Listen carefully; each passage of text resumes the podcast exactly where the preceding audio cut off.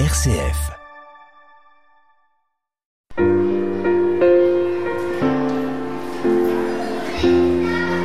À l'école des saints avec Jean-Luc Mouns sur une RCF Belgique.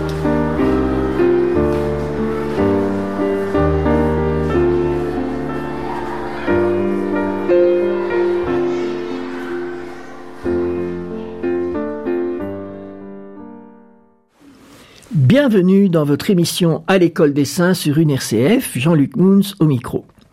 Aujourd'hui, je vais vous parler de deux martyrs que 18 siècles séparent. L'un par les Romains de l'empereur Trajan, l'autre par le régime communiste polonais. Ils sont le signe que les persécutions contre les chrétiens ont traversé les siècles et continuent encore aujourd'hui. Ces deux hommes courageux sont le bienheureux père Jerzy Popieluszko et saint Ignace d'Antioche, qui est un père apostolique. Voici leur histoire. Quand on parle de Saint Benoît, de Saint François, de Sainte Thérèse d'Avila, de Saint Vincent de Paul et de tant d'autres, on a l'impression que les saints sont loin de nous et que l'époque des saints est maintenant révolue. Mais il y a des saints qui nous disent le contraire. Le bienheureux Jerzy Popieluszko est un de ceux-là. C'est un saint actuel.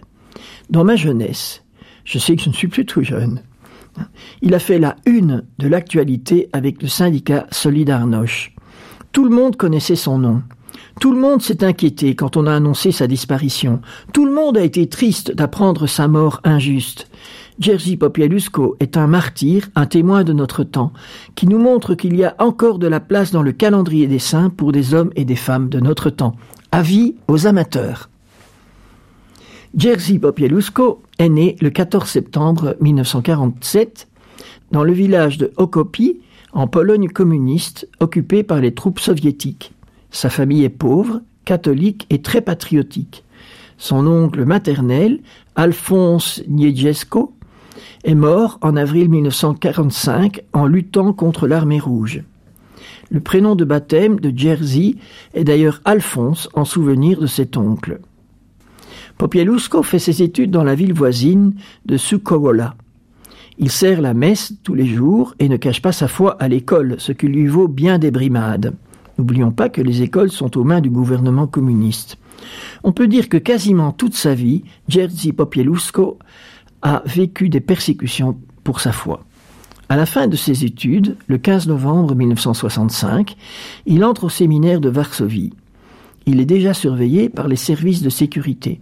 Un an plus tard, il doit faire son service militaire dans une unité spéciale réservée aux futurs prêtres et où les officiers font tout pour pousser leurs soldats à quitter la foi.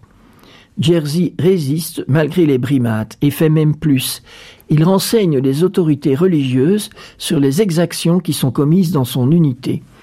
Il est probable que les mauvais traitements répétés de ces deux années soient à l'origine de la santé fragile de Popieluszko et du surnom de prêtre souffreteux qui lui sera donné plus tard.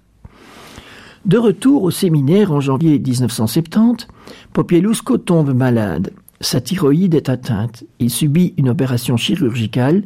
Il échappe à la mort de justesse. En 1972, Popieluszko décide de changer son deuxième prénom. Il devient Jerzy Alexander. Et c'est le fameux cardinal Stéphane Wyszynski qui l'ordonne prêtre le 18 mai 1972. Comme prêtre, le père Popieluszko va avoir différentes affectations qui tiennent compte de sa santé fragile. Je ne vais pas, dans le cadre de cette émission, vous les énumérer toutes. Parfois même, il s'est plaint de ne pas avoir assez à faire. Il a donc pris des initiatives. Souvent, il a été soumis aux brimades des services de sécurité et convoqué pour des interrogatoires. On a essayé d'en faire un informateur, mais il a refusé catégoriquement. Une bonne partie de sa pastorale a été tournée vers le personnel de la santé, ce qui a amené le cardinal Wyszynski à le nommer aumônier du personnel médical du diocèse de Varsovie. En 1979, on lui diagnostique une leucémie. Il doit ralentir toutes ses activités sur ordre des supérieurs, mais il continue de se donner autant qu'il le peut. En mai 1980, le père Popieluszko est nommé vicaire dans la paroisse Saint-Stanislas Kostka, dans le quartier varsovien de Zoliborz. Il assure aussi la fonction de chapelain du mouvement Foi et Lumière, fondé en France pour soutenir les personnes souffrant d'un handicap mental et leurs familles. En 1980 aussi, commence une nouvelle période de sa vie. Il entre en contact avec le syndicat indépendant Solidarność. Tout commence par une visite aux ouvriers en grève des aciéries de Uta Warsawa. Avec l'accord du cardinal Wyszynski, il soutient les ouvriers grévistes et célèbre pour eux les sacrements. Après la grève, il garde le contact avec les travailleurs et continue de les suivre. Dès 1981, il est associé aux travaux de Solidarność dans sa région, où il est considéré comme le chapelain du mouvement. Lorsque le gouvernement communiste instaure l'état de guerre, le père Popieluszko continue courageusement ses initiatives. Il défend les prisonniers de Solidarność, veille sur leurs familles en les soutenant tant matériellement que spirituellement. Avec l'aide d'une tante installée aux États-Unis, il fait venir des médicaments et sauve de nombreuses vies. Il assiste au procès inique intenté aux membres de Solidarność. Il est aussi invité à faire partie de la commission du primat de Pologne pour l'aide aux personnes persécutées et leurs familles. Peu à peu, il devient une personnalité de l'opposition au régime communiste. Il apparaît comme l'homme de confiance des membres de Solidarność et de leurs familles. Il veille sur les finances du syndicat en organisant un système de cash. Cash, ce n'est pas ici C-A-S-H, mais c'est cash comme caché. Ce qui va le rendre célèbre, d'abord en Pologne, puis dans le monde entier, ce sont les fameuses messes pour la patrie qu'il célèbre chaque dernier dimanche du mois dans sa paroisse de Saint Stanislas Kostia. Il succède au père Théophile Bogucki, qui avait commencé ces messes en octobre 1980 le père Popielusko va célébrer 32 messes pour la patrie entre février 1982 et septembre 1984. À chacune de ces messes, il prononce une homélie soigneusement préparée avec ses collaborateurs. Il veille à parler de manière à être compris par les ouvriers qui affluent à sa messe. Il accorde beaucoup d'importance à la beauté de la liturgie. Dans ses homélies, il cite régulièrement Jean-Paul II, le pape polonais qui a été élu sur le siège de Pierre en 1979, ainsi que le cardinal Wyszynski. Voici par exemple une citation du cardinal relayée par Popielusko. Au cours des dernières décennies, le monde du travail a connu de nombreuses déceptions et limitations les travailleurs et toute la société ont subi en Pologne la limitation des droits essentiels de la personne humaine, la limitation de leur liberté dans le domaine de la pensée, de la vision, de l'existence, de la foi religieuse, de l'éducation des jeunes générations. Tout cela, on l'a étouffé. Dans le secteur du travail professionnel, on a créé un modèle de la personne réduite au silence et au travail efficace. Fin de citation. Tout ça dans une homélie. Popielusko dénonce aussi les répressions policières et l'asservissement de la nation polonaise. Bientôt, des milliers de fidèles se bousculent aux messes qu'il célèbre. Des personnes se convertissent, reviennent à la foi. Des membres de Solidarność y viennent de toute la Pologne. Évidemment, la surveillance policière du père Popielusko s'accentue. Le gouvernement fait pression sur les autorités de l'Église pour mettre le père Popielusko au pas, c'est-à-dire lui interdire de donner ses homélies. Une campagne de diffamation est organisée visant à le discréditer auprès du cardinal Joseph Glemp. Dans les pourparlers entre le gouvernement communiste et l'Église polonaise, les politiciens veulent conditionner le libre fonctionnement des institutions ecclésiales à l'interdiction pour le père Jerzy de prononcer ses sermons. Tout cela montre bien combien le régime a peur de ce prêtre qu'on surnomme le prêtre souffreteux. Le 12 décembre 1983, le père Jerzy se rend de son plein gré à un interrogatoire au commissariat central de la milice à Varsovie il y est accusé de subversion. Les autorités considèrent qu'il abuse de la liberté religieuse pour faire de la propagande antigouvernementale. Pendant l'interrogatoire, le service de sécurité visite son petit appartement et y trouve du matériel prétendument subversif et même des munitions et des explosifs. C'est évidemment un coup monté. Mais le père est néanmoins libéré. Dans l'Église catholique elle-même, Popielusko ne fait pas l'unanimité. Plusieurs lui reprochent d'être à l'origine des relations difficiles entre l'Église et l'État. Toutes ces situations vont conduire à l'acte final, l'assassinat du père Jerzy Popielusko par les sbires des services de sécurité. Le 19 octobre 1984, il rentre d'une visite pastorale quand sa voiture est arrêtée par un véhicule banalisé de la police. Le père est mis dans le coffre. Son chauffeur arrive à s'échapper. Le père est ensuite torturé jusqu'à ce que mort s'en suive. Son corps est jeté dans un réservoir de la Vistule. C'est là qu'il sera découvert, méconnaissable, grâce aux aveux de ses tortionnaires. Les funérailles du père Jerzy Popielusko se déroulent le 3 novembre 1984 dans sa paroisse de Saint-Stanislas Kostka devant 150 000 personnes. C'est un événement relayé par les médias du monde entier.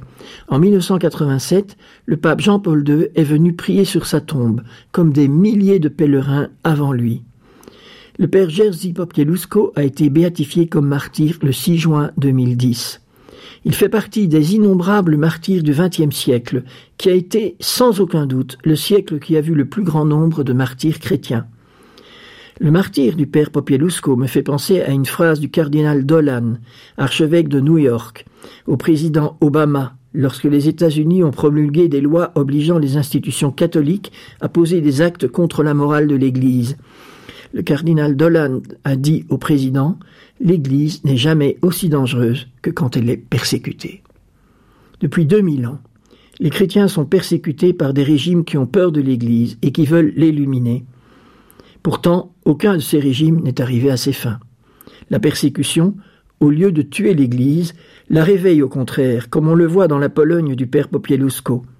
Cependant, il y a un autre danger, plus pernicieux, que l'on constate dans nos sociétés occidentales, c'est l'affadissement de la foi par contagion de l'esprit du monde. Demandons l'intercession du bienheureux Père Jerzy Popielusko pour que nous persévérions dans notre foi face à tous les dangers qui la guettent. Pour honorer la sainteté du Père Popielusko, je vous propose d'écouter un extrait de l'Agnus Dei composé par son compatriote Christophe Penderecki, qui a vécu entre 1933 et 2020, donc un compositeur contemporain.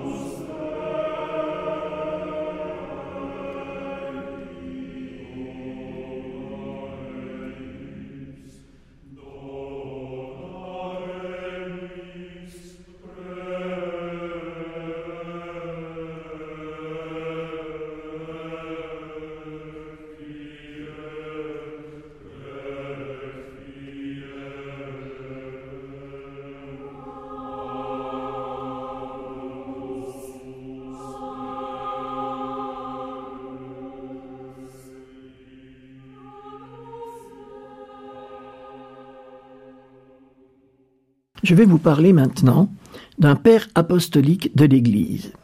On appelle père apostolique les pères qui ont connu un des apôtres. C'est le cas par exemple de Saint Polycarpe, disciple de Saint Jean, et aujourd'hui de Saint Ignace d'Antioche, disciple de Pierre et de Jean.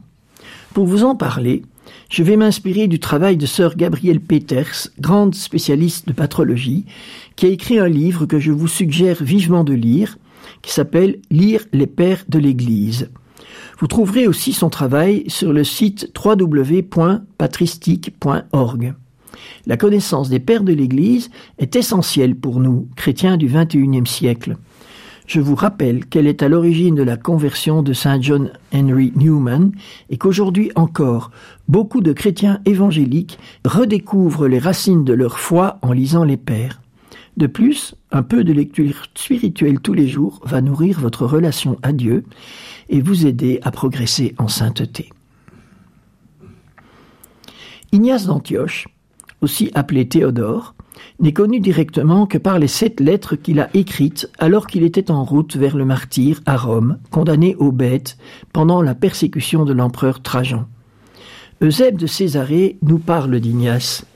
On en déduit qu'il est né vers l'an 35 en Syrie et qu'il a été le troisième évêque d'Antioche après Pierre et un certain Évode.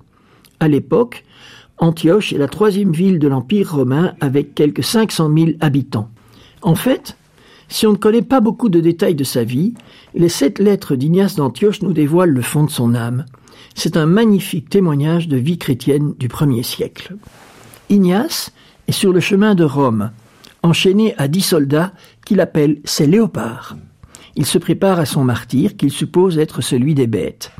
Il écrit à sept églises sur sa route, aux Éphésiens, aux Magnésiens, aux Tralliens, aux Romains, et, à Troas, il écrit aux Philadelphiens, aux Smyrniotes, c'est-à-dire les habitants de Smyrne, et une lettre personnelle à son ami Saint Polycarpe, évêque de Smyrne. C'est la lettre aux Romains qui est la plus belle. Ignace leur écrit pour les supplier de ne rien faire pour lui éviter le martyr qu'il voit comme la grâce de sa vie. Il les exhorte en écrivant Je crains que votre charité ne me fasse tort. Jamais je ne retrouverai une pareille occasion d'aller à Dieu. Si vous vous taisez, je deviendrai une parole de Dieu. Mais si vous aimez trop ma chair, je ne serai plus qu'une voix. Je vous demande qu'une seule chose, c'est de laisser offrir à Dieu la libation de mon sang, tandis que l'autel est encore prêt. Alors, réunis tous en cœur par la charité, vous pourrez chanter avec le Christ Jésus une hymne à Dieu le Père pour avoir daigné faire venir l'évêque de Syrie du levant au couchant. Il est bon de se coucher loin du monde en Dieu pour se relever en lui. Donc vous avez compris que, en fait, les chrétiens de Rome voulaient intercéder pour qu'il soit épargné étant donné son grand âge, etc. Mais lui voulait absolument mourir martyr. Il compare son martyr à une Eucharistie. Laissez-moi devenir la pâture des bêtes, écrit-il. C'est par elle qu'il me sera donné d'arriver à Dieu. Je suis le froment de Dieu et je suis moulu par la dent des bêtes pour devenir le pain immaculé du Christ. Pour lui, mourir martyr, c'est une nouvelle naissance. L'empêcher d'aller au martyr, c'est le tuer, c'est l'empêcher de naître à la vie. Il écrit encore. Il m'est bien plus glorieux de mourir pour le Christ Jésus que de régner jusqu'aux extrémités de la terre. C'est lui que je cherche. Il est mort pour nous. C'est lui que je veux, qui est ressuscité pour nous. Voilà le moment où je vais être enfanté. De grâce, frère, épargnez-moi. Ne m'empêchez pas de naître à la vie. Ne cherchez pas ma mort. Laissez-moi arriver à la pure lumière. C'est alors que je serai vraiment homme. Permettez-moi d'imiter la passion de mon Dieu. Ignace sent en lui l'appel au don total qu'il exprime poétiquement. Mes passions terrestres ont été crucifiées, il n'existe plus en moi de feu pour la matière. Il n'y a plus qu'une eau vive qui murmure au-dedans de moi, viens vers le Père. On le voit, Saint Ignace d'Antioche est un passionné d'amour pour son Seigneur. Il a inspiré les martyrs des premiers siècles qui connaissaient ces lettres. Il est à l'origine d'expressions qui sont devenues classiques dans l'Église, comme l'arbre de la croix. C'est dans sa lettre aux Tralliens qu'il compare la croix à un arbre. Comparant les incrédules à des rameaux parasites et dangereux, il exhorte ses correspondants. Fouillez les rameaux parasites et dangereux, ils portent des fruits qui donnent la mort. Si quelqu'un en goûte, il meurt sur le champ. Ceux-là ne sont pas la plantation du Père. S'ils l'étaient, ils apparaîtraient comme des rameaux de la croix, et leurs fruits seraient incorruptibles. Comme beaucoup de pères de l'Église, Ignace combat aussi les hérésies de son temps. Voici un extrait de sa condamnation du docétisme qui prétendait que le Christ avait pris seulement l'apparence d'un homme. Si Jésus-Christ n'a souffert qu'en apparence, comme le prétendent certains athées, c'est-à-dire certains incrédules qui ne sont eux-mêmes qu'une apparence, à quoi bon alors les fers que je porte? Pourquoi brûler de combattre contre les bêtes? C'est donc en vain que je meurs. Ce que je dis du Seigneur n'est donc qu'une fable. Remarquez que pour Ignace, l'humanité du Christ inséparable de sa divinité est la garantie de sa vie éternelle. Si le Christ n'est pas vraiment homme, Ignace affirme mourir en vain. Mais il va joyeux au martyr, car il est sûr que Jésus est vrai Dieu et vrai homme. Saint Ignace d'Antioche nous fait toucher la foi des premiers chrétiens, une foi où brûle le désir de la vie éternelle, une foi tellement forte qu'elle transforme la peur de la mort qui devient la porte de la vie éternelle demandons, par l'intercession de Saint Ignace d'Antioche, que notre foi et notre amour grandissent pour que nous puissions, comme lui, être martyrs dans la société d'aujourd'hui. Et rassurez-vous, non pas pour mourir sous la dent des bêtes, mais martyrs dans le sens étymologique, c'est-à-dire témoins du Christ ressuscité qui nous donne la vie. À l'école des saints, avec Jean-Luc Mouns sur UNRCF Belgique.